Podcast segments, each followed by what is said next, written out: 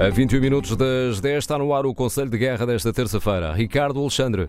Em Coimbra, hoje, 15 médicos portugueses e luso-ucranianos recebem formação em transporte de doentes críticos em contexto de guerra. Os conhecimentos adquiridos neste curso vão ser depois transmitidos a profissionais ucranianos, em data ainda por definir, o Advanced Critical Care Transfer Simulation Course. Resulta de uma parceria entre o Centro de Simulação Biomédica do Centro Hospitalar Universitário de Coimbra e o Gabinete de Apoio Humanitário da Ordem dos Médicos.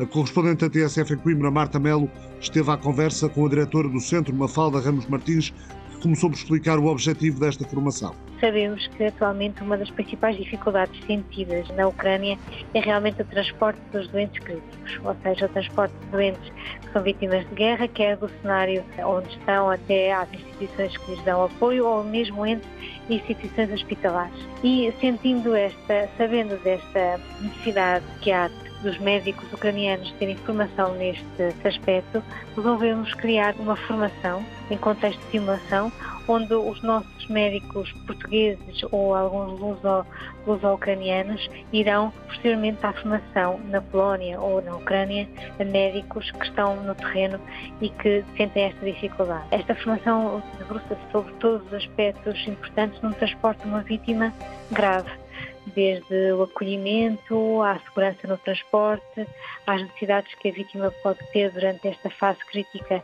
em que não está propriamente numa instituição hospitalar, mas está a ser transportada entre o campo de operações e a instituição, ou mesmo entre diferentes instituições, e abordamos todos estes aspectos importantes para que a vítima consiga chegar em segurança ao destino. A ideia é depois transmitir estes conhecimentos a profissionais ucranianos. Como é que este processo vai ser feito? Isso vai ser feito ou na Ucrânia ou na Polónia, por médicos que estão a ter esta formação, que já tiveram previamente uma formação em contexto de formação de formadores ou seja, para conseguirem todas as, as, competências para conseguirem dar formação aos profissionais ucranianos e será feita em contexto também de simulação. A Ucrânia dispõe de um centro de simulação que foi apetechado, equipado com doativos de uma família americana, que é o Centro de Ternopil, e eh, onde estarão todo o cenário preparado para dar formação também neste contexto a profissionais ucranianos. E os nossos médicos, que são formados por nós e que já foram previamente formados em contexto de formação de formadores, deslocam-se à Polónia ou mesmo à Ucrânia para transmitir esses conhecimentos a, a profissionais que depois transmitirão a mais profissionais, criando assim uma formação uh, abrangente nesta área de transporte doente crítico. Já está definida alguma data para esta formação aos profissionais ucranianos? Não temos uma data, mas já está tudo organizado para que seja feito em breve para colmatar esta necessidade. Por que é que sentiram a necessidade de avançar com esta iniciativa? Eu acho que a questão da guerra na Ucrânia abala a todos nós e nós eh, quisemos sempre ajudar eh, da forma que nos fosse possível. E eh, percebemos que eh, muitos donativos foram feitos, a própria competência na abordagem destas vítimas de guerra eh, já foi adquirida ao longo deste quase um ano de período de guerra e sentimos através de de contacto com profissionais ucranianos que esta dificuldade existia e quisemos dar a, nossa colaboração como Centro de Simulação, como Centro Hospitalar Universitário de Coimbra, um dos maiores hospitais da Europa e quisemos dar o nosso contributo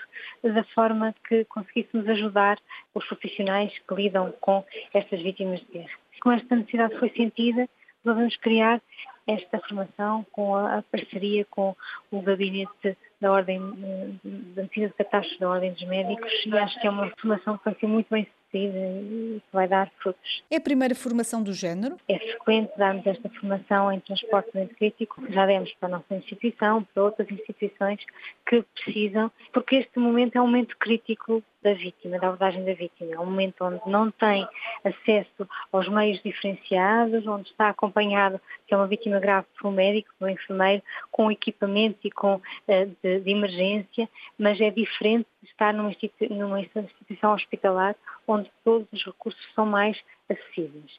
Portanto, esta formação em contexto de transporte crítico já foi feita várias vezes pelo Centro de Simulação. Agora, esta versão é, é, é transposta para a realidade ucraniana. Vamos ter vítimas de guerra, simuladas, vamos ter vítimas de doenças que ainda existem na Ucrânia, que são como a tuberculose, vamos ter uh, um contexto diferente no que diz respeito às vítimas em si que vão ser transportadas, totalmente ajustada à realidade que existe neste momento na Ucrânia. Quantos médicos é que participam nesta formação? Vamos formar 15 médicos uh, nesta fase todos eles fizeram previamente dois cursos. Um curso de formação de formadores, para adquirir esta competência de transmitir os conhecimentos que aqui vão adquirir a outros profissionais ucranianos e fizeram também um curso designado por TC3, onde adquirem a competência da abordagem de vítimas de guerra em contexto de combate, as vítimas politraumatizadas em contexto de combate. É um curso bastante específico também para estes cenários de guerra. E são estes médicos, esta pool de médicos que está disponível a colaborar com a Ucrânia e a deslocarem-se que vão estar novamente no centro do choque a serem formados. Mafalda Ramos Martins, entrevistada pela jornalista da TSF Marta Melo, em Coimbra, porque há várias formas de ajudar. Começa esta tarde a formação em transporte de doentes críticos em contexto de guerra, parceria entre o Centro de Simulação Biomédica do Centro Hospitalar Universitário de Coimbra, sessão de encerramento às 5 e meia da tarde, com a presença do Ministro da Saúde, Manuel Pizarro, do Bastonário da Ordem dos Médicos, Miguel Guimarães, e do Coordenador de Medicina de Catástrofe do Ministério da Saúde da Ucrânia, Vitaly Kryliuk. Notícias da guerra: os ataques russos a Kharkiv matam duas pessoas e ferem sete no último dia, informou o governador de Kharkiv, da região de Kharkiv, Oleg Snyhubov. O Ministério da Defesa do Reino Unido diz que as forças russas e o grupo Wagner provavelmente controlam a maior parte de Soledar, fizeram avanços táticos nesta região de Donetsk e provavelmente controlam a maior parte da povoação, informa o Ministério da Defesa britânico. O Instituto para o Estudo da Guerra, organização com base em Washington, diz que o líder do grupo Wagner, Prigogine, usa os sucessos russos em Soledar para reforçar a reputação do grupo Wagner como uma força de combate eficaz, disse o Instituto para o Estudo da Guerra na última atualização.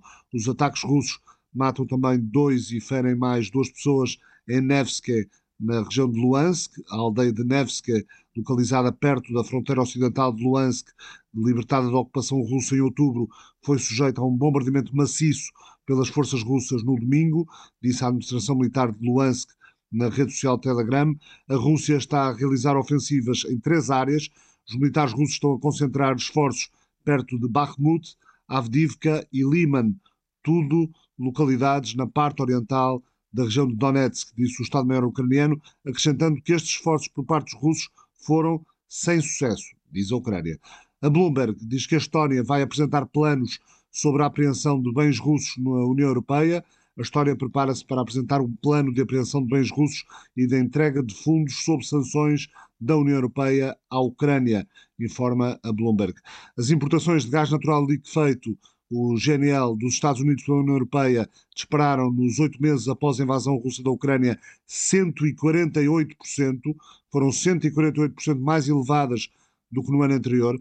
É uma análise do consórcio de jornalistas independentes Investigate Europe que mostra que as empresas europeias assinaram mais de uma dúzia de contratos para gás de xisto dos Estados Unidos nos últimos dois anos mas a que custo para os habitantes locais e para o ambiente, é o que pode ser lido na investigação feita nos Estados Unidos. Esta indústria de GNL em expansão está cada vez mais ligada aos compradores europeus e às finanças. Uma nova análise da Investigate Europe revela que as empresas europeias assinaram pelo menos 33 contratos de compra e venda de GNL norte-americano desde 2011, tendo 15 deles sido acordados desde 2021, incluindo 10 no ano passado, já no ano da guerra. Os contratos na maioria por 20 anos, envolvem uma série de empresas privadas, bem como o financiamento de várias autoridades públicas europeias. O Conselho de Guerra regressa à TSF amanhã.